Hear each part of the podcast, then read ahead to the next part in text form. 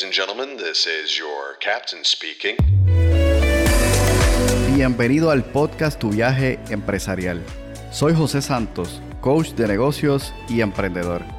En este podcast mi deseo es desafiarte a tomar acción, impulsarte a mejorar y desarrollar una mentalidad emprendedora.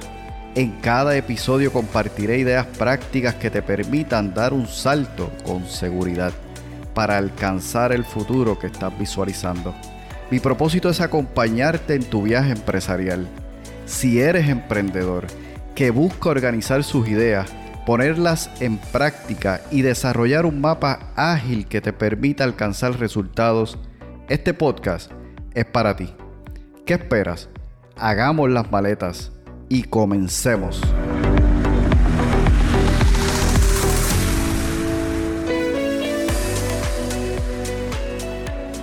Bienvenido, bienvenido a bordo una vez más aquí. Estamos en el podcast Tu viaje empresarial, un nuevo episodio. Hoy vamos a tener una entrevista que para mí es una de esas entrevistas de lujo. ¿Y por qué? Te vas a dar cuenta a lo largo de la entrevista por qué digo que va a ser una entrevista de lujo. Hoy estamos con Joel Gándara, quien nos acompaña en el día de hoy, empresario, emprendedor, padre de familia, autor de un libro, que al final estaremos también hablando sobre él, que tiene un gran impacto. Así que démosle la bienvenida a Joel Gándara. ¿Cómo está Joel? Muy bien, José, un gusto estar aquí contigo. Qué bueno, qué bueno. Me encanta poder compartir esta entrevista, tener esta oportunidad para conversar y sobre todo extraer esa sabiduría que supongo que de muchos años ha ido adquiriendo. Cuéntanos, ¿quién es Joel Gándara? ¿Cuál es su historia? Cualquier cosa que quieras compartir con nuestra audiencia. Eh, mi historia es que nací en Cuba, en La Habana, y a los cuatro años y medio vino un éxodo masivo salieron, saliendo de Cuba, eh, lo que es en Mariel. Si conocen la, la, película Scarface de Al Pacino, es esa historia y es eso cuando yo vine. Mis padres no eran como Al Pacino, o sea, eh, como Scarface, pasó algo en el 80, Castro abrió las puertas y dijo, ok, no les gusta este sistema comunista, váyanse a Estados Unidos. Y el presidente Jimmy Carter aceptó, 125 mil personas vinieron para Estados Unidos, pero Castro eh, es malo, pero es inteligente y lo que hizo fue vació las cárceles, los manicomios y entre familia había muchos locos, muchos malos. Ahora, tremendo dictador, no dejó los presos políticos y lo que están en contra de él, él dejó a los delincuentes, los asesinos, eso es lo que dejó. Entonces llegamos aquí a Estados Unidos en un bote 12 horas, en 90 millas, pero demoró 12 horas.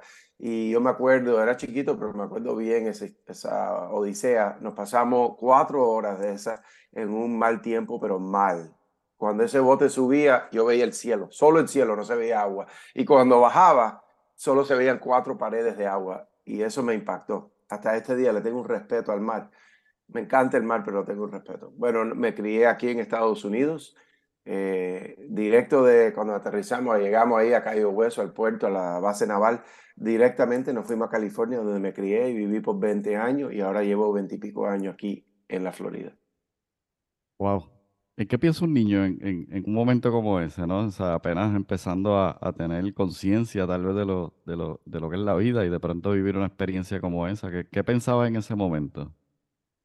Lo interesante es que tenía unos pensamientos cuando entonces y ahora se han ido ajustando. Y te digo porque para mí era una aventura y wow, una emoción. El corazón me corría cuando subía y bajaba y todavía me acuerdo de ese movimiento, el olor del mar todavía me da un impacto que me llega a ese momento. Pero y yo no lo sabía porque viviendo en California, donde el agua en la playa es helada, uno casi nunca va a la playa, es helada.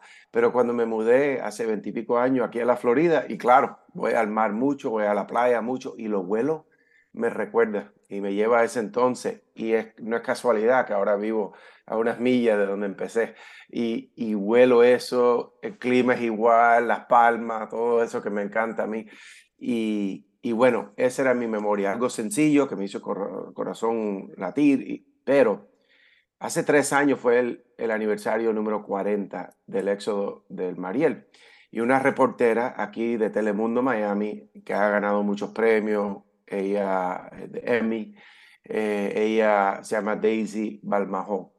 Y en esos días antes que hicieran una, un especial en la televisión de Telemundo, escribieron un artículo de mí que yo ni sabía Y me contactaron mucha gente y una fue alguien de Telemundo y me dijo, queremos hacer una cobertura porque estamos haciendo un especial del Mariel y vamos a cubrir cada noche una persona diferente. Ahora, dime de ti. Y yo, oh, está bien, le dije de mí, pero hablé tanto de mis padres que me dijeron, queremos entrevistar a tus padres a ver si una noche es un segmento de ellos y la próxima noche es un segmento tuyo en las noticias aquí. Y está bien, bueno, acordamos todo, vinieron aquí a mi casa y grabaron la primera noche para mis padres y la segunda para mí. Y al escuchar a mi mamá sentada ahí en el sofá con mi papá en mi sala, y sabes, están todos los productores, toda esta gente, maquillaje, todas estas cosas, y, y la entrevistadora haciéndole pregunta a mi mamá, me abrió otra manera de ver las cosas. Y eso fue muy interesante.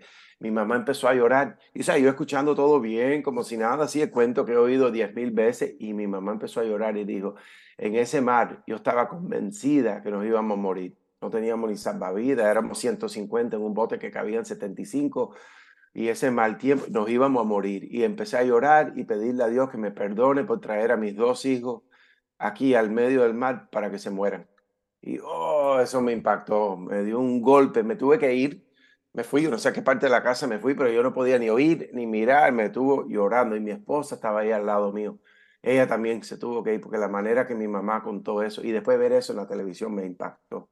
Así que mi memoria de eso ahora tiene más significante, eh, significado que cuando tenía esos pocos años. Wow, tremendo. La verdad que yo, yo estaba mientras hablaba pensando en algunas, en algunas ocasiones donde impactos en mi vida, o sea, eventos de niños, ahora es cuando he venido tal vez a tener una conciencia más clara y eso me ha ayudado incluso a tener mucho más reflexión, lo que es importante. Yo recuerdo haber escuchado tu historia en el Congreso EGM en, eh, de Emprendedor Growth Motor y wow, a mí me impactó y sobre todo la manera en que contaste la historia, ¿verdad? Lo que, lo que estás contando ahora lo, lo llevaste a detalle en aquel momento por una hora tal vez que duró la charla que ofreciste. Y el final fue impactante. ¿Quieres comentar algo sobre lo que hiciste allí, ¿verdad? Para, para cerrar tu, tu, tu charla en aquel momento. Sí, hasta ese entonces yo solo había hecho eso para impactar en una conversación, una charla que di a un grupo de Harvard de graduados de MBA. Y, creo que los impacté. Entonces dije, bueno, déjame tratar eso que hice antes eh, con este grupo. Y creo que sí, porque, o sea, en ese auditorio yo solo podía ver como las primero, primeras tres, cuatro, cinco filas, porque el resto eran luces y yo no veía nada. Pero yo vi tres veces todo el mundo secarse los ojos. Y dije, wow, parece que los impacté, pero el fuerte fue al final, donde los dejé yo creo llorando un poquito. Y cuando César Quintero, que es socio con Víctor Hugo Benzanilla, eh, él fue backstage cuando terminó la cosa y yo fui para allá atrás y él vino corriendo y me abrazó y mi hermano, me hiciste llorar tres veces. ah, ok, entonces tuve algo de impacto, ojalá, porque uno se acuerda de las memorias que hay emoción. Entonces por eso fue. Bueno, al principio de esa charla eh, empecé con un slide, una, una foto, y decía Odisea, y tenía una foto de un bote de ese mismo tiempo, del Mariel, que lo saqué de la internet. Yo no tengo fotos de mí cuando entonces en el bote ni nada, no había cámara. Es más, déjame explicarle, cuando salimos a Cuba era así, una camisa, un pantalón, un calzoncillo, media y zapato. Mis padres no vinieron con anillo, espejuelo, eh, un reloj, todo se quedó con el gobierno comunista, nadie sacó nada. Entonces yo enseñé la próxima cosa, fue una foto de mí en mi camiseta roja, ah, color café con blanco, y eso acabadito de llegar en casa de mis abuelos en California, nos hicieron una foto, y esa foto lo puse y dije, eso soy yo acabadito de llegar a este país. Y al final de toda la presentación, casi una hora, yo dije, les quiero enseñar mi por qué. Yo estoy en este país y en este mundo para lograr ciertas cosas. Y mi recuerdo diario es esto. Y saqué la camisa que yo tenía puesta eh, hace más de 40 años. Y es lo único que yo tengo. Pero para mí eso es muy importante porque, como digo, no tengo más nada.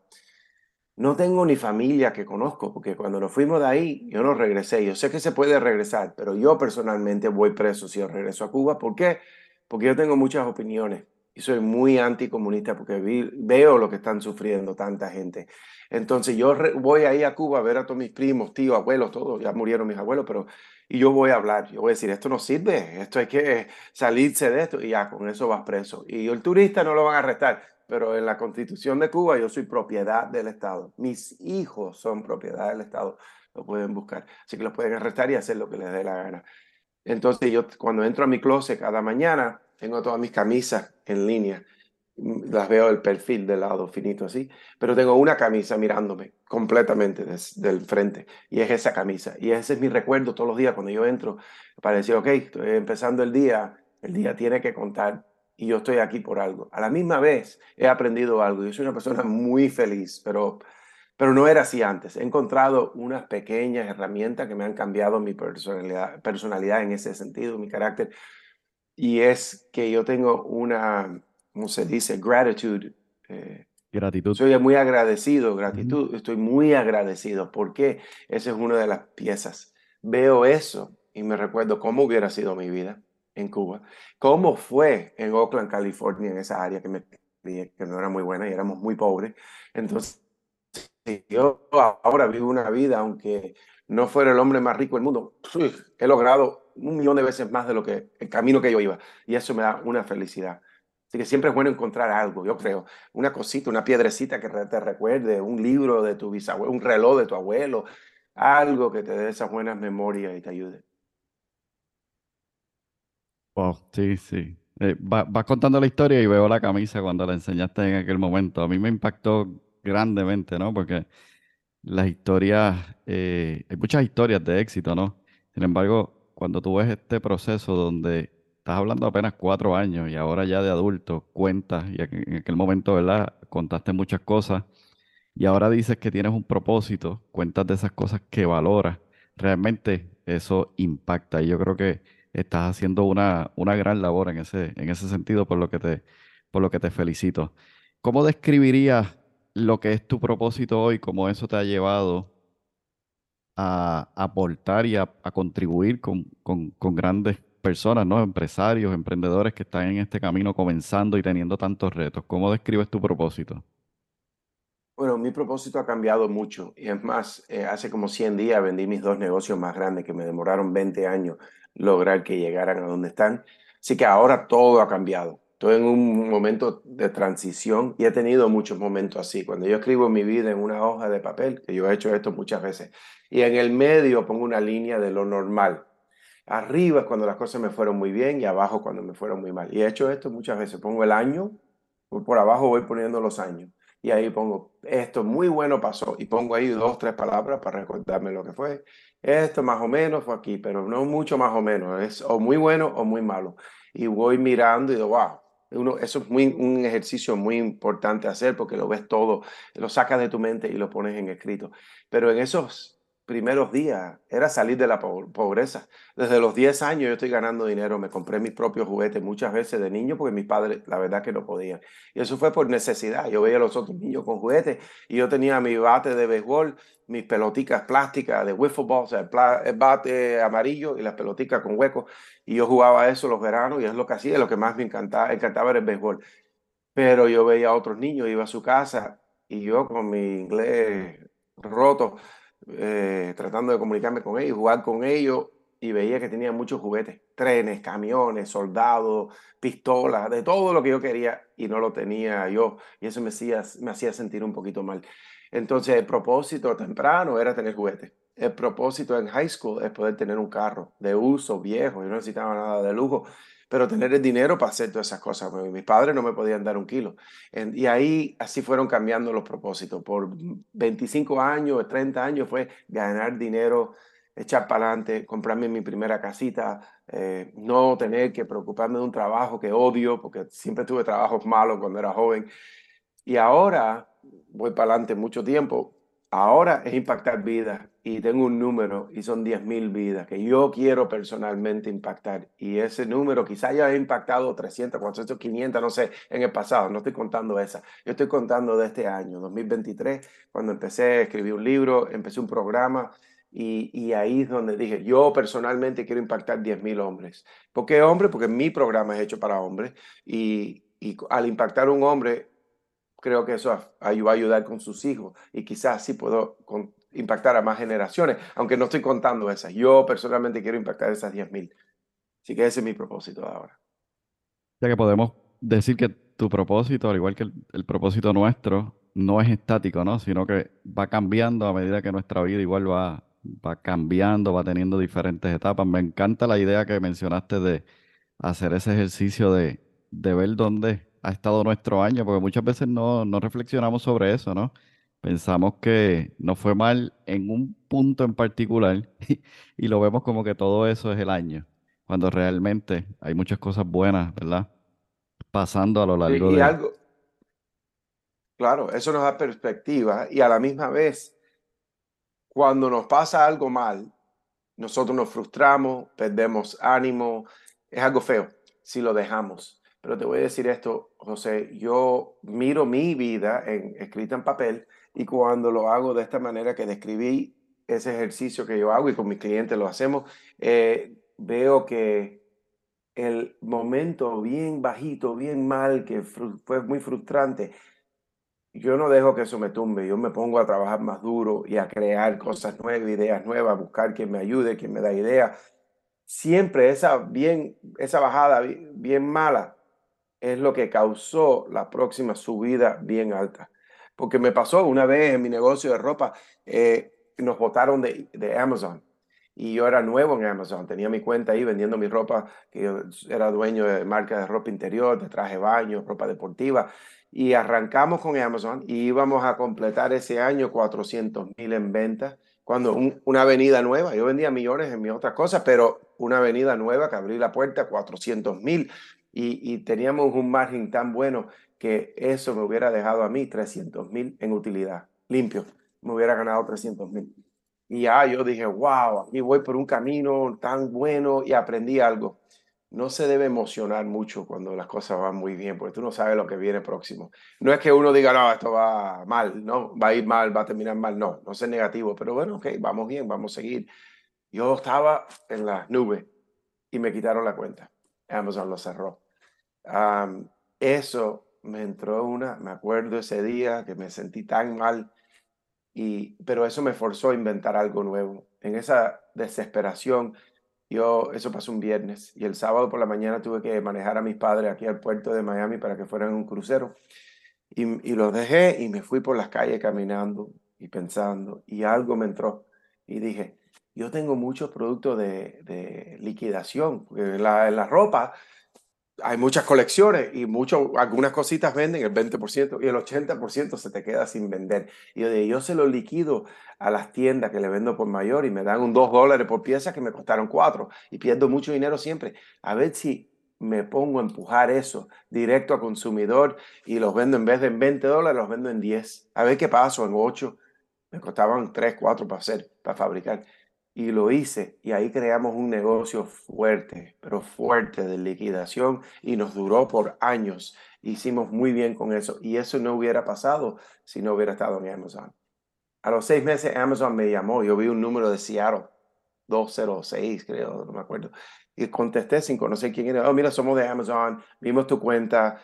Si tú estás dispuesto a no poner ese tipo de fotos, esto, lo otro, era, era que vendíamos calzoncillos. O sea, calzoncillos es una foto un poco arriesgada y eh, por eso nos tumbaron.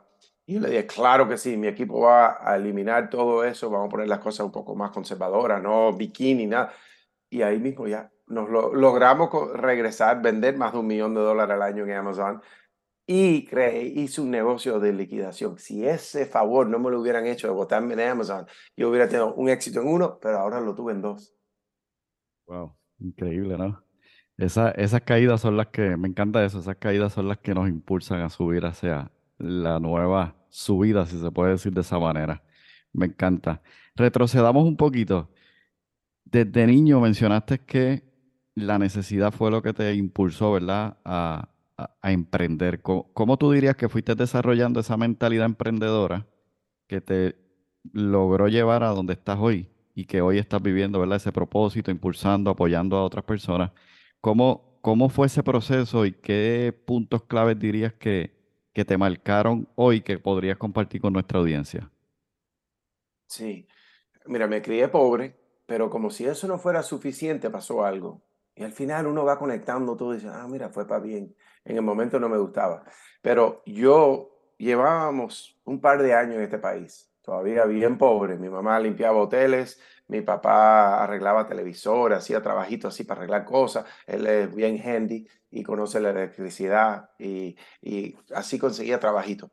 Pero siempre trabajando. Eh, los fines de semana mi mamá cocinaba y vendía en la iglesia comida a la gente que le ordenaban, los vecinos, los trabajadores, eh, compañeros de trabajo. Y mi papá, como conocía bien handy con las manos, mi papá te compraba una, una, un piggy bank, ¿cómo se dice? Donde le metes dinero, una alcancía. Una alcancía alcancía de plástico, que era un caballo, una pelota de fútbol, lo que sea, y le taladriaba un hueco, le metía un, hierro, le metía cable, le ponía un bombillo y tenía una lámpara. Y yo me acuerdo, todavía me acuerdo de eso, yo era chiquito, seis años, quizás en la iglesia, él abre, el carro después de la iglesia y todo el mundo va ahí y él vendiendo lámparas. Y quién sabe, 8 dólares, quién sabe en, ese entonces lo que cobraba. Pero se ganaba ahí 2 dólares, lo que sea. Y yo vi eso. Mi tío Jorge era cartero para el correo y los fines de semana cuando tenía libre siempre iba a los garage sales y compraba lo que fuera, pues tiene un ojo para eso. Y después se lo llevaba al pulguero, al flea market y vendía. Y a veces yo me acuerdo un sábado y un domingo yendo con él. El sábado él comprando cosas y llenó el, la guaguita, la llenó el van y un tráiler atrás lo llenó hasta arriba y yo pensando, esto es basura todo lo que está comprando. Pero me fui acordando precios. Esa pecera, él pagó 30 dólares. Esto, lo otro, todo me parecía basura. Y el próximo día fui al pulguero con él y vi cuánto le sacó a todo. Esa pecera que pagó 30 le sacó 80. Esta cosa, todo le sacó bien. Entonces esas cosas me fueron impactando.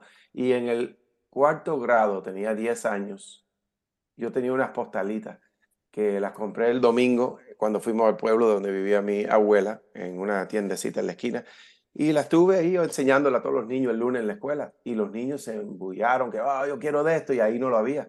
Estábamos a 20 minutos, pero esto antes de la internet, ¿no? Nadie conocía lo que había en esa ciudad ni nada. Entonces yo, bueno, ah, creo que fue, yo ni me acuerdo. Creo que alguien me dijo, mira, te la compro. Yo le digo, ¿cuánto?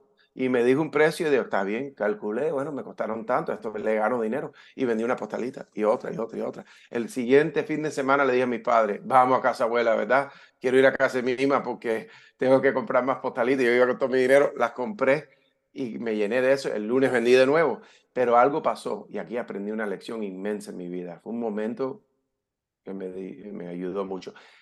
Tuve una postalita muy popular que a todo el mundo le gustaba y, vinieron tres amigos. Te la compro por 25 centavos. Y yo, ok. Y dije, pero los tres la quieren. ¿Qué se hace? ¿Cuál es la regla cuando tres quieren y yo tengo una? Y yo dije, se me ocurrió, yo no sé, un pensamiento me entró y dije, bueno, esta la vendo en 50 centavos. Y uno de los dos muchachos, yo no, y se fue. Y dos dijeron, yo te doy 50 centavos. Y yo dije, oh, oh ahora que sé. Bueno, mira, es un dólar. Y uno dijo, yo no tengo un dólar y se fue. Y uno se quedó ahí, sacó un dólar y toma, aquí está. Ahí yo me gané la lotería en varios, de varias maneras, porque para ir a, después de la escuela a comprar un dólar, con un dólar yo era un rey. Me compraba dos, quizás tres y, más que yo era inteligente, yo compraba the day old donuts. Los donuts que llevaban un día ahí, te los daban más barato. Con eso me compraba tres fácil. Y, cuando entonces era diferente, era primaria, pero podíamos cruzar la calle cuando se acababa la escuela, era increíble. Te ibas al shopping center enfrente y ya me sentí como un rey porque hice eso. Y ahí me abrieron los ojos. En high school vendía chocolate, yo los compraba en cantidad grande. 24 eh, centavos me costaba el chocolate cuando compraba por caja y los vendía en la escuela dos por un dólar. Así que me ganaba 26 centavos por cada barra. Y la máquina de la escuela los vendía en, ¿cómo era? en 60 centavos, me acuerdo. Y yo los vendía en 50 centavos.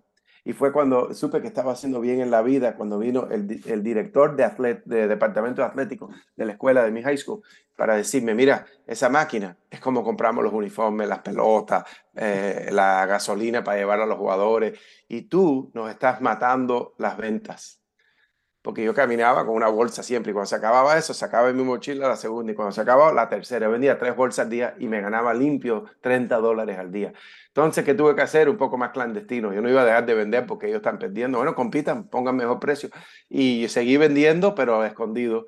Y, pero ya todo el mundo me conocía, ya iba un mes vendiendo, todo el mundo me paraba en los pasillos y me decía, eh, ¿tiene chocolate? Yo, sí, sí, claro que sí. Y, y, haciendo la transacción todos me veían y vendía más. Así que esa fue la experiencia, los días tempranos del emprendizaje, si se dice así. Wow, tremendo. Eh, ahí experimentaste lo que es la competencia y además tuviste la oportunidad de, de la necesidad convertirla, ¿verdad?, en esa oportunidad de crecimiento. Me, me, me llama mucho la atención porque ahí puedo ver cómo el entorno, ¿no? Nos marca. El entorno en el que estaba tu, tu papá, tu mamá, aun cuando estaban en medio de ese proceso de necesidad, tu tío, fue de alguna manera moldeándote. Y, se me ocurre preguntarte algo mientras comentabas tú de niño pasaste muchas necesidades, comentas que, que eras pobre, estabas en ese proceso de cómo tener una mejor calidad de vida y seguramente tuviste muchas necesidades. ¿Cómo tú manejas hoy día, que sé que tienes hijos, el hecho de que ahora ellos ven un mundo distinto y tú teniendo éxito, cómo tú haces, digamos, ese balance, ese equilibrio en que ellos puedan entender el valor de, de lo que realmente tienen a su alcance, ¿no? ¿Cómo lo hacen? Eso es un tópico favorito mío. En nueve días tengo una conferencia donde me invitaron a hablar sobre eso mismo, cómo crear hijos fuertes e independientes. Es en inglés, voy a hacer lo mejor de que pueda ahora poner todo eso rápido, son diez puntos que le voy a presentar.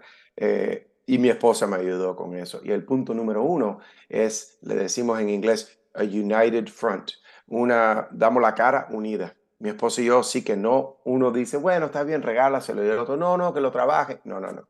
Eso lo hablamos nosotros y después le presentamos a ellos cómo lo vamos a hacer. Tenemos cuatro hijos. El grande acaba de cumplir 18, el chiquito cumple 9. Cuando yo miro afuera ahora mismo, mi hijo de 9 años está barriendo unas piedras porque vino un camión bien grande y dejó aquí una tonelada de piedras decorativas. Y yo hice bastante del trabajo. Mis tres varones han ayudado los grandes le pagué 25 la hora, pues un trabajo que te rompe la espalda. Y al chiquito le pagué 10 dólares, la, le estoy pagando 10 dólares la hora porque lo de él es fácil, es, separar cosas, cosas así. En esta casa nada es regalado, pero nada. Ya que puedes empezar a caminar, te empezamos a dar trabajito.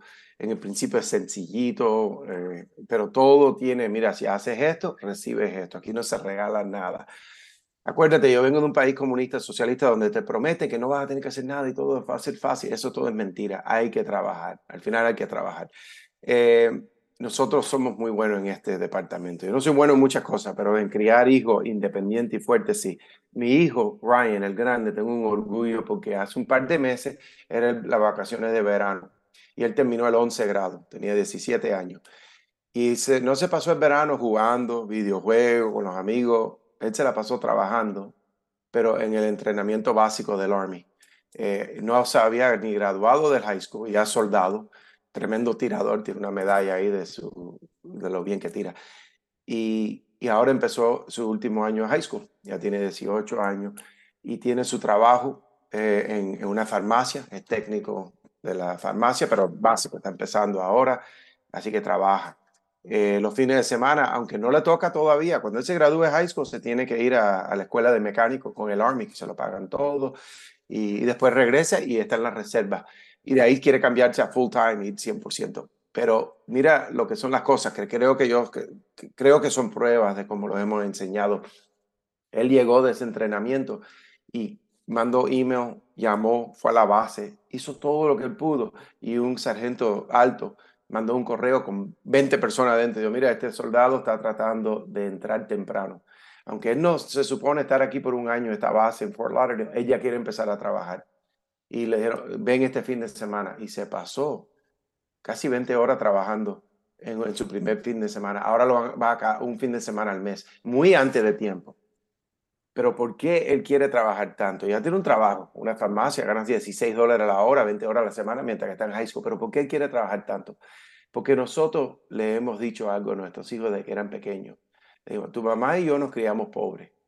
Y tu mamá y yo hemos logrado ciertas cosas. Si les regalamos cosas, no lo van a agradecer y así no es la vida. Nada que sirve es regalado. Todo lo que te vamos a regalar es de educación, no de la escuela te vamos a enseñar aquí. Y en nuestra casa, cuando cenamos todo, celebramos todo. Primero se empieza con, a ver, ¿qué fue la parte favorita de tu día? No cómo te fue el día, porque todo el mundo es bien. No, ¿qué fue la parte favorita? Le hacemos eso desde chiquito. Y yo comparto también, mi esposa, los cuatro hijos, y nos va súper bien. Y estamos haciendo esto, hace, bueno, nos casamos hace más de 21 años eh, y con los niños estamos haciendo desde que pueden hablar.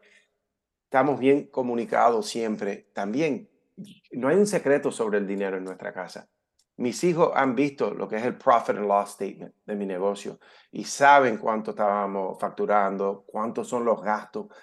Cuando había un mes que se perdió dinero, ellos vieron eso y lo sintieron. Oh, wow, mi padre está perdiendo dinero. No es un, misterio, porque ¿qué pasa cuando es un misterio el dinero? Entonces ese niño se hace un adulto y no conoce el dinero, no sabe de ahorrar, de invertir, no sabe de nada. Mi hijo con, 16, con 18 años hace dos semanas fue a un dealer de carros. Yo ni sabía, yo ni estaba aquí, estaba entrenando y veo un texto que dice, papi, mami, vine con el carro de mami al dealer aquí y veo un carro que me gusta, ya manejé mucho, papi, tú puedes venir solo para darme la última aprobación. Acaba de cumplir 18 años y bueno, el carro cuesta tanto, esto, lo otro, con todo le iba a salir de uso en 14.500 dólares.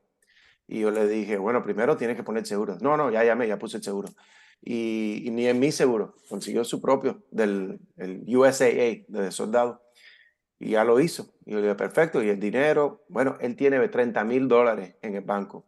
¿Cómo? Porque desde niño chiquito él compra un palet entero, se gasta 2 mil dólares a la vez comprando chocolate por mayor, como si fuera tienda. Llega aquí a la casa, se guarda todo y él le vende por mayor a los hermanos, a los tres hermanos menores, y le gana unos 5 dólares por caja nada más. Pero es para ayudar a los hermanos también, que lo ayuden a él, cumplir con el mínimo. Entonces, todos los hijos de nosotros tienen bastante dinero ahorrado y lo han hecho vendiendo. Porque, ¿qué celebramos en nuestra casa? Las cosas positivas. Ah, vendiste 300 dólares hoy en la cena, todo el mundo celebrando ese niño.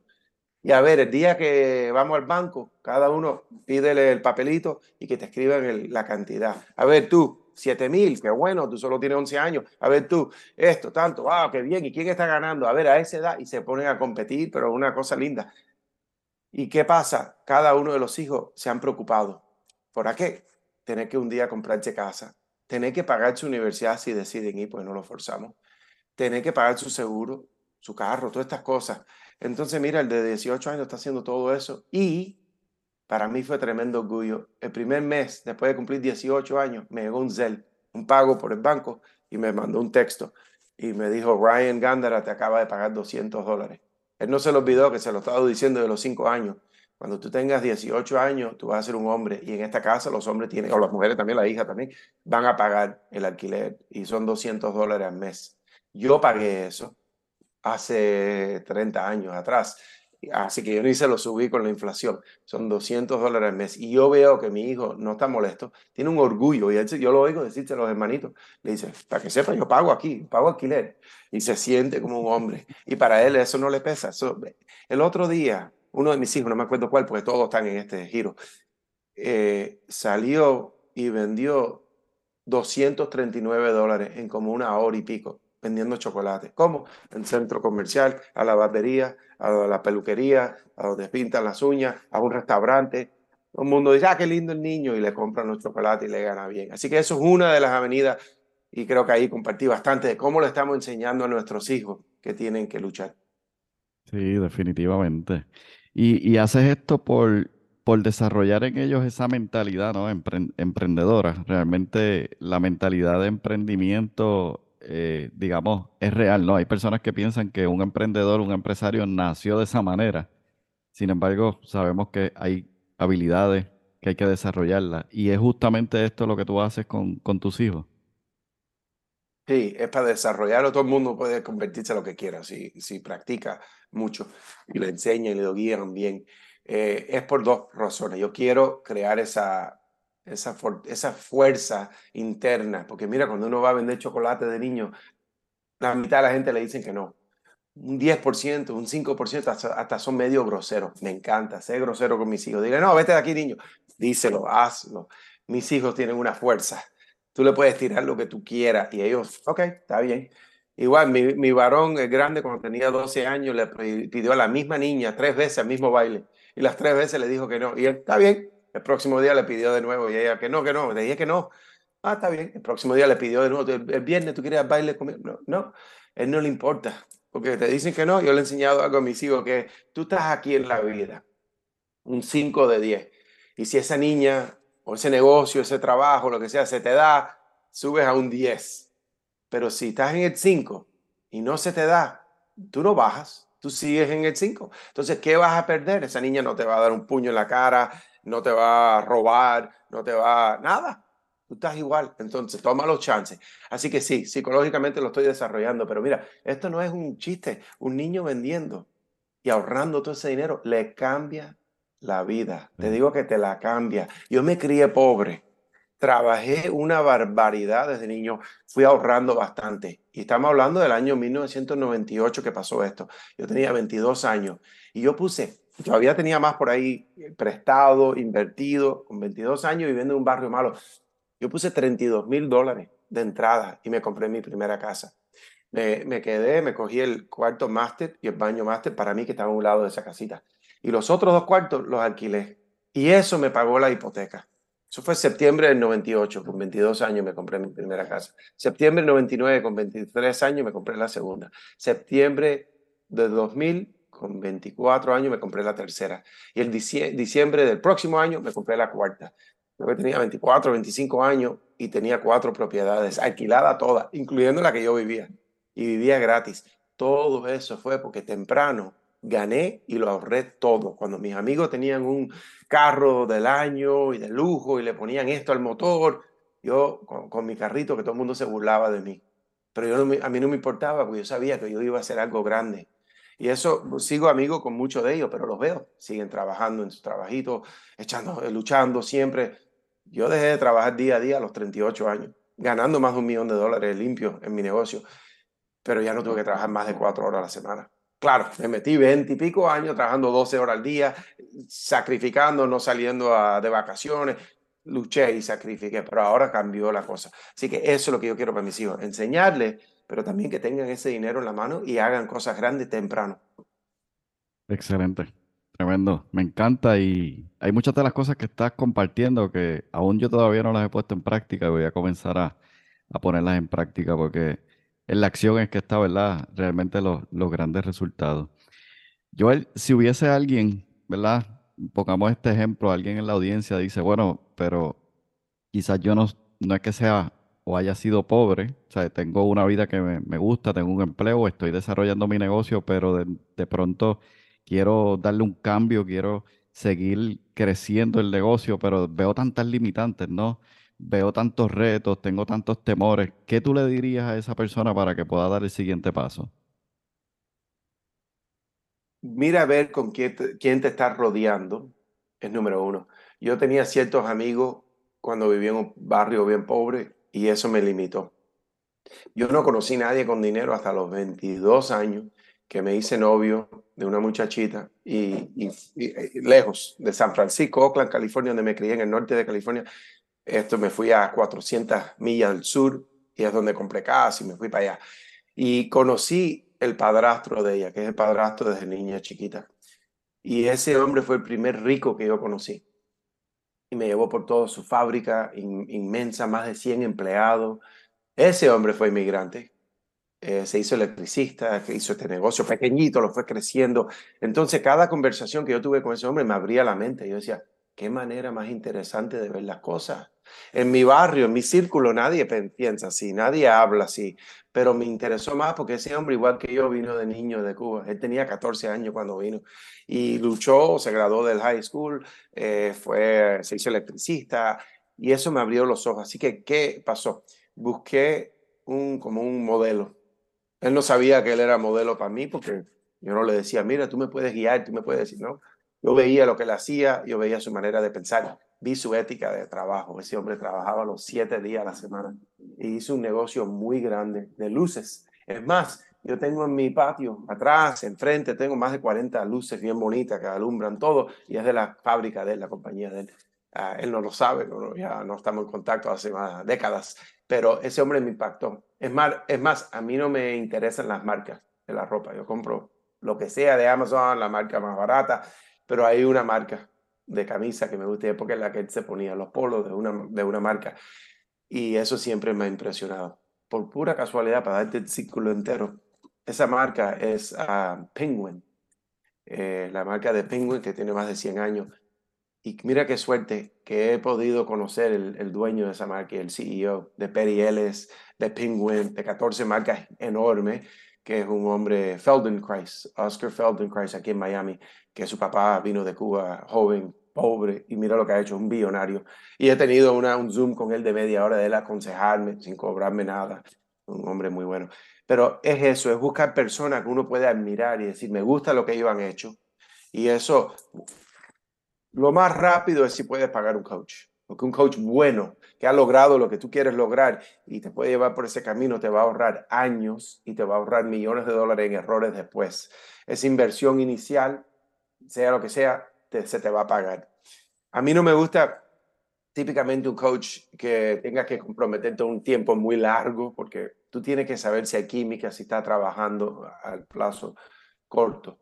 Pero, pero si vamos a que no puedes contratar a un coach, búscate una mentoría, búscate personas y no es tú, no pienses, no, nadie me va a querer ayudar. Mentira.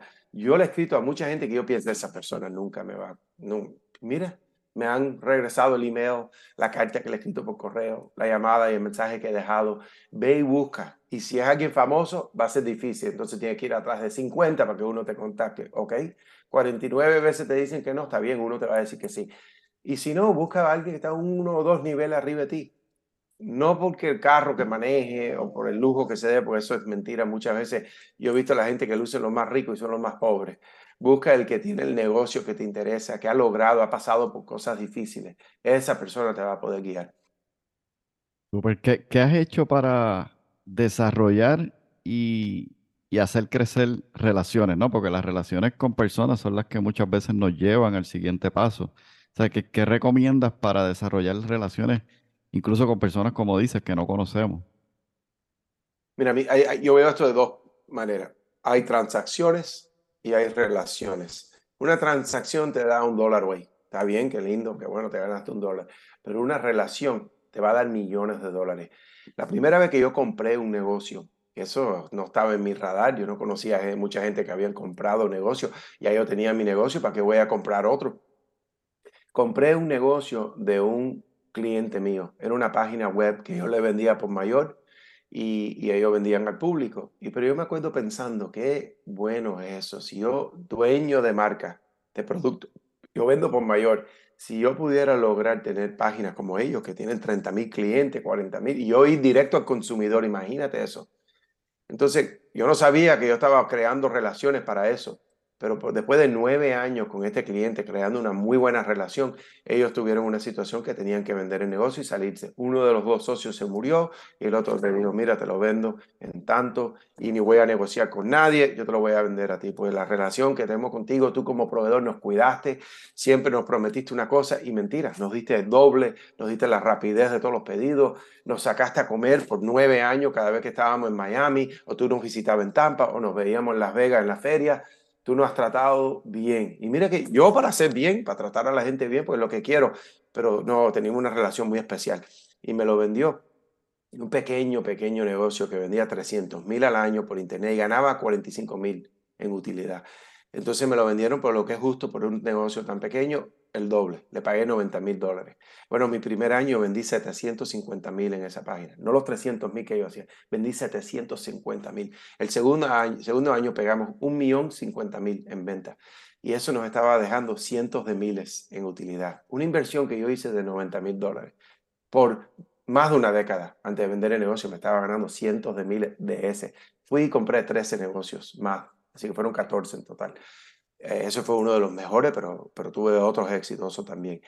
Todos esos negocios que compré, todas las relaciones que he hecho, el programa que tengo hoy de hombres, de, crear hombres mejores, todo ha sido por relaciones, sin excepción. Porque mira, yo estuve en el podcast de Víctor Hugo, ¿cómo? Porque soy muy amigo de su socio eh, César Quintero, de hace años, creando relación y dándole valor donde yo pueda como amigo y, eso abrió puertas, estar en su podcast. Eso me llenó una clase de español. Eh, las clases de inglés que tengo, que son grandecitas y, bastante que he hecho, Todas empezaron porque le dije a unos amigos, mira, estoy haciendo un libro, ya que me voy a retirar pronto, y un programa para hombres, y todos mis amigos, bueno, déjame, me voy a apuntar y déjame decirle a otros amigos, voy a poner a mi equipo que te lo haga también, y así se llena todo, pero es que yo no tengo un punto en la vida donde no veo que las cosas fueron por relación. Ahora, trucos pequeños, te enteras el cumpleaños de esa persona, ponlo en tu calendario. Primero, yo vivo por mi calendario, todo lo que yo tengo que hacer está ahí. Yo no falto, no llego tarde, todo está en mi calendario lo reviso muchas veces al día. Te dicen su cumpleaños, apúntalo. Y ese de mañana, yo lo pongo a las 7, 8 de la mañana, le escribo un texto rapidito. Estoy invirtiendo segundos en esa relación. José, feliz cumpleaños, que tenga un buen día. Ya, ¿qué me costó eso? Pero esa persona cada año lo estoy impactando, cada año. Ahora esa persona me dice, mira, mi, mi hija se gradúa y nos vamos de vacaciones tal fecha. Me lo menciona en una conversación, directo al calendario. Y esa mañana, o oh, mira, voy a tomar la prueba para ser agente de bienes raíces. Ah, ¿Cuándo lo vas a hacer? Ah, el 14 de mayo.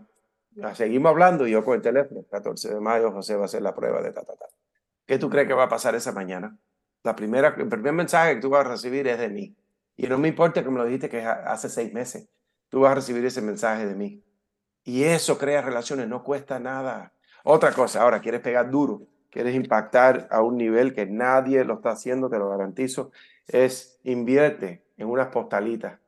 Y esas postalitas las vas a mandar por correo a esa persona. Tienes una, un buen café con alguien, un almuerzo, algo muy bueno, tú llegas a tu carro y tú escribes, José, la pasé súper bien contigo, me encantan los planes que tienes de comprar ese terreno, ta, ta, ta, ta. es personalizado. Y aquí estoy para lo que tú necesites, ta, ta, ta. Y lo pones en correo, no en una semana, porque yo veo gente que lo hace, eso pierde todo el impacto. Lo que tú quieres es que eso le llegue en uno, dos, tres días, pues está local ahí ustedes. Y eso llega a su correo, llega a su casa, toda la propaganda, toda la basura, y ven una cartita ahí de, de ti y la abren. Y es lo que acaban de hablar. Y es dándole a ellos valor en lo que dijeron, yo he mandado miles, bueno, por lo menos mil, mil cartas. He invertido tiempo, pero ¿qué me cuesta? Un sello, una postalita. Ahora, tú quieres impactar bien y ser consistente. Ten eso en tu escritorio, ten eso en tu closet, ten eso en tu carro. Yo tengo tres veces sobre, postal, bolígrafo, sellos en esos tres lugares. Me impactas de una manera así, ahí mismo voy y te la escribo. Eso tiene un poder grande y no cuesta mucho. Sí, eso que mencionas es poderosísimo. Yo muchas de esas cosas las hago y como te comento, lo de la postal incluso lo había mencionado en el libro cuando hicimos lo del reto de 31 días. Wow, poderoso. Tu libro, 31 días para hacer un hombre mejor, ¿verdad? Yo ese libro lo defino como un libro de acción. O sea, son 31 días donde tú estás moviendo a aquellas personas que se deciden pasar por este proceso. Definitivamente hay quien puede leerlo porque el libro está disponible en Amazon. Ahora, pasar por el libro, por tu proceso, es decir, eh, el, el, programa, y si nos cuentas un poquito sobre él, pues conocemos, pasar por ese proceso del programa tiene un gran impacto. Y a mí me ayudó muchísimo en ser mucho más de acción. Yo suelo ser más de tomarme el tiempo, eh, pensarlo, darle forma. Eh, todo un artista, ¿no? Creando algo bien chévere. Y este libro al principio fue chocante para mí porque me movía a que, no, no, no, el reto de hoy es hoy, no es para mañana. Entonces, realmente mueve a uno a la acción y es constantemente lo que estás hablando allí. Cuéntanos del libro, cómo nace, por qué este propósito de trabajar con hombres y, y qué has estado logrando con él. Este libro son 31, 31 trucos míos que me han eh, dado éxito en la vida.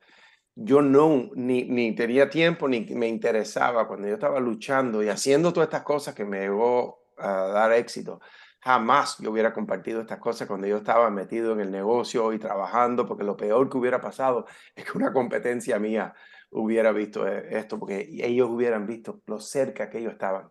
Cuando yo le compré negocios a personas, competencia mía, clientes míos, proveedores míos, yo les fui comprando los negocios. Ellos no saben lo cerca que estaban al éxito y a ganarse millones de dólares. Y, ni loco que yo lo hubiera enseñado. Ahora no me importa. Ahora lo voy a compartir al mundo, el que quiera escucharme.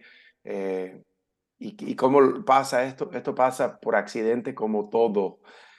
Mira lo que son tener una oportunidad en la mano y botarla.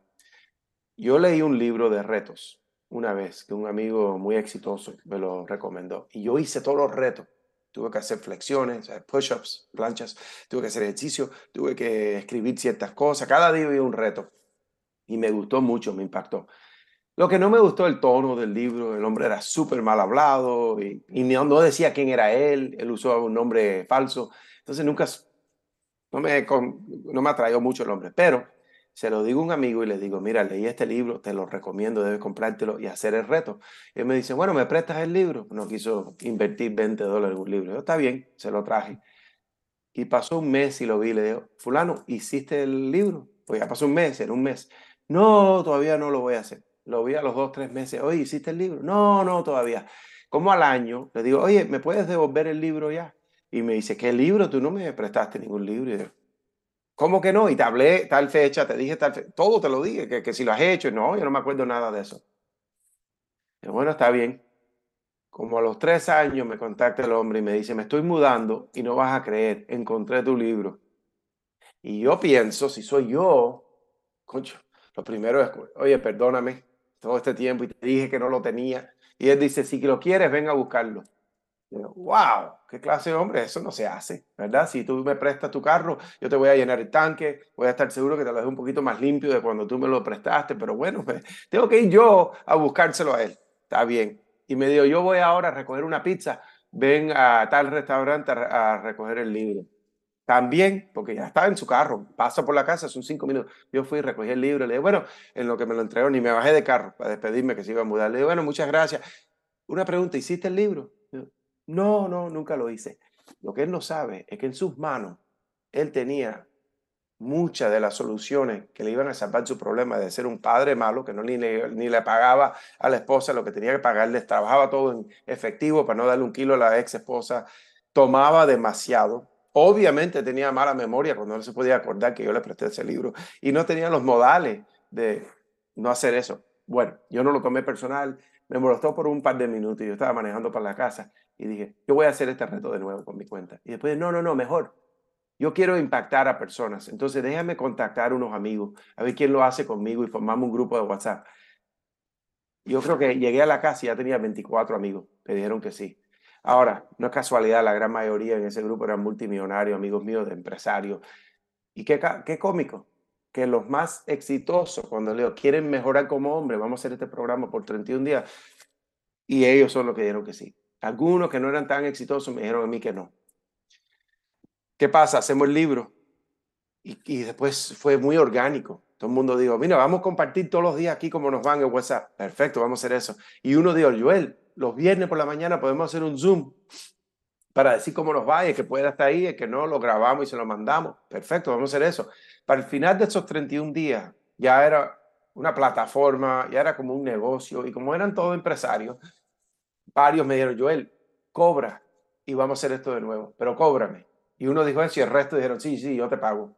Y así llenamos, muchos de ellos hicieron la segunda clase y le puse un precio y lo hicieron.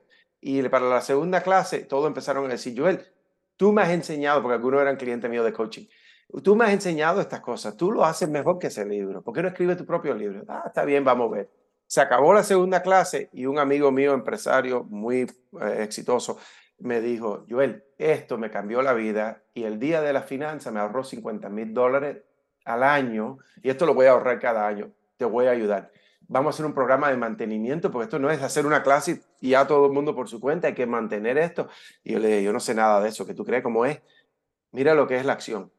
Ese hombre, Kevin Thatcher, muy amigo mío, estuvo en mi casa ayer, me dijo, mira, vamos a hacer nombres. Ta, ta, ta, ta, A la hora ya teníamos 40 nombres. Vamos a escoger este, se llama Brotherhood, hermandad, perfecto, se llama Brotherhood. Necesitamos un logo. A los 30 minutos él tenía un logo hecho. Ok, tenemos que ponerlo en la página web, mi página, joelgandara.com. Vamos a hacerlo, le ponemos un precio al mes, montalo, 14 personas se apuntaron ese día. Esto pasó de principio y es mensual. Es un modelo de recurring revenue que sigue ganando y sigue subiendo. Ahora somos cincuenta y pico en ese programa de mantenimiento, porque yo solo ahora lo que hago es cada clase que se acaba, escojo los mejores y los invito a ese programa, que continúen conmigo. ¿Por qué? Porque es mi círculo privado. Esa gente me llaman y yo hago lo que sea por ellos. Yo necesito algo, me van a ayudar. Hasta ahora no creo que les he pedido mucho, pero yo estoy ahí por si necesitan algo y, igual yo los pido si necesito. Y hemos creado una amistad, tenemos un retiro anual, contratamos un general de la Fuerza Aérea para hablarnos un día, un peleador del UFC, de MMA, eh, un CEO, un dueño de una compañía que hace más de 100 millones de dólares, nos habló unas actividades, fuimos a pescar, fuimos a una cantidad de cosas lindas y estamos creando un mundo diferente gracias a esto. Lo último es que escribí mi libro, porque de verdad vi que ese libro estaba muy bueno, pero yo creo que puedo hacerlo mejor. Y hasta ahora todo el mundo que ha ido por el programa, que hizo el primero y después repite la clase, me dice, no, no, no, este sí está impactando mi vida. Y sé que está trabajando con las esposas de los hombres, los que están casados, me dicen, este es otro hombre, este es el hombre con quien yo me enamoré. Ahora sí está, está físicamente mejor, está haciendo lo que dice que va a hacer y no está haciendo excusa. Yo soy de no excusa. Ahora lo más lindo, mi esposa Jessica, que es una campeona, le falta un capítulo y lo termina hoy, 10 de noviembre que estamos grabando esto. Y ella está haciendo un libro que se llama My Turn mi turno. ¿Y por qué? Porque ya tengo más de 50 hombres que han hecho programas que su esposa está loca por hacer lo mismo, pero para mujeres. Y eso lo vamos a lanzar en el principio del 2024. Wow, poderoso. La verdad que eh, no había escuchado la historia, ¿verdad? Cómo comenzó del todo y me impacta. Me llevó algo ahí súper poderoso y es que aquellas personas grandes están haciendo cosas grandes. Y si tú quieres ser grande, tienes que hacer lo que hacen las personas grandes. Te invitamos a que tomes acción, a que te muevas. Y yo personalmente, habiendo pasado por este proceso del programa de Joel a través del libro y compartir, esa rendición de cuentas es espectacular, ¿no? Eh, te hace hacer lo que tienes que hacer. Es decir, cuando te toca llegar a esa reunión, no es lo mismo decir, bueno, yo quería, pero no lo hice, a decir, no, yo lo hice aunque me dolió.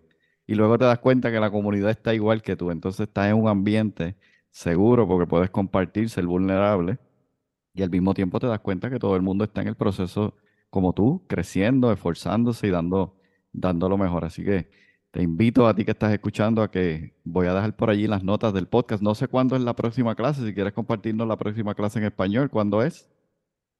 Sí, en enero y te voy a decir ahora mismo, si lo busco aquí en mi propia página, eh, la página es joelgandara.com. Cuando uno entra, hay un botón que dice español, para los que lo quieren hacer en español. El que quiere hacerlo en inglés solo le hace click challenge, el, el desafío, el reto. Pero el curso de español, uno va a ese botón de español, baja al curso y la próxima, lo estoy haciendo en lo que hablo, la próxima clase es la, el 12 de enero, es la clase 15.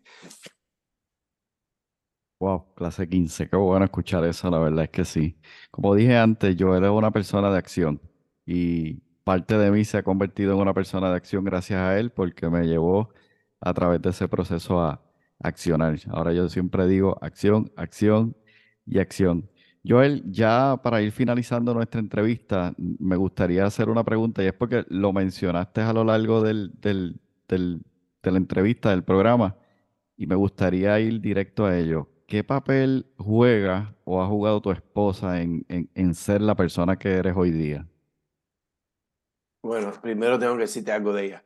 Mi esposa a los 16 años le encontraron cáncer eh, de tiroides. Hoy en día es una cirugía bastante sencilla, uno hasta sale creo que el mismo día. La, la ciencia es increíble, como sabes tú, lo han mejorado todo. Pero ella, eso fue hace años y, y ella fue una cirugía seria, todavía tiene la cicatriz ahí en su garganta eso le cambió la vida en varias, de varias maneras. Quería ser maestra, pero después de pasar por eso se quiso hacer enfermera, 16 años. También pasó algo. Estaba en el high school, entonces ella vio, al pasar por eso, la maduró bien rápido. Ella era una mujer desde joven, porque pasar por traumas así te cambia.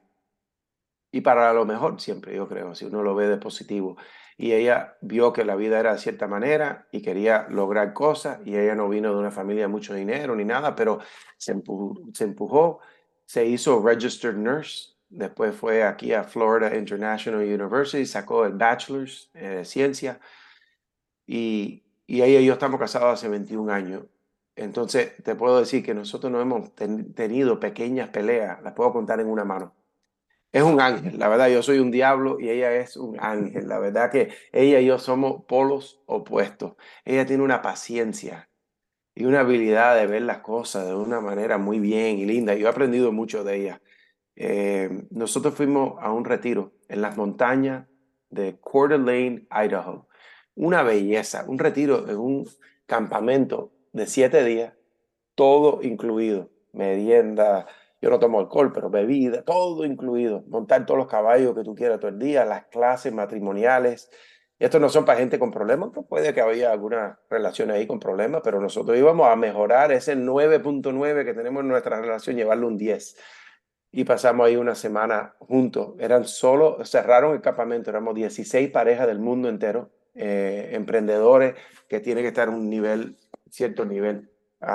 y ahí llevamos, como te digo, nuestro nivel de nuestra relación a otro nivel. Y ahí es donde empezamos a tener pensamientos de, tú sabes que un día nosotros vamos a dar retiros de cómo ser una buena pareja, cómo criar niños de una manera muy saludable y buena, cómo ser mejor ciudadano, hombre, mujer, todo esto. Y ahí nos empezaron las ideas, porque vimos, no es por nada, pero vimos que nosotros estamos haciendo las cosas muy bien. Todo lo que estaban aconsejando ahí, nosotros hasta podíamos compartir, decir, así mismo lo hemos hecho, muy bueno, y quiero agregar. Y todo el mundo, oh, wow, eso, qué buena manera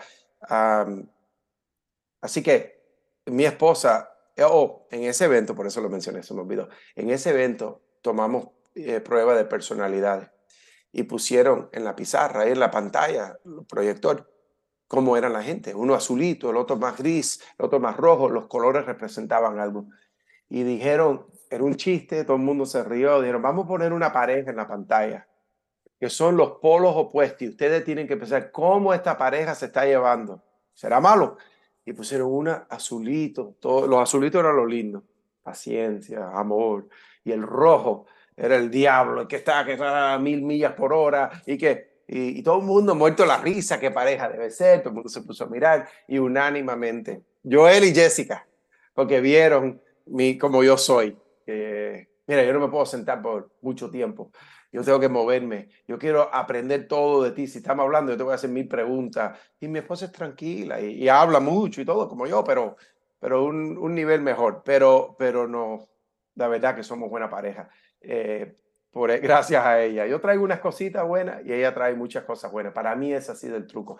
Mira, yo no sé cuándo lo voy a lanzar, pero desde que lancé este libro y el programa, recibo dos cosas que me piden. Número uno era, mi esposa tiene que hacer eso. O las esposas me escribían, mira, yo soy la esposa de fulano, está en tu programa o hizo tu programa, ya va por segunda clase o tercera, la repite. Yo quiero ver si tú tienes un libro para mujer y un programa. yo siempre dije que no, eso se lo tiré a mi esposa. El próximo round que me están haciendo ahora de preguntas es, ¿tú tienes algo para mis hijos?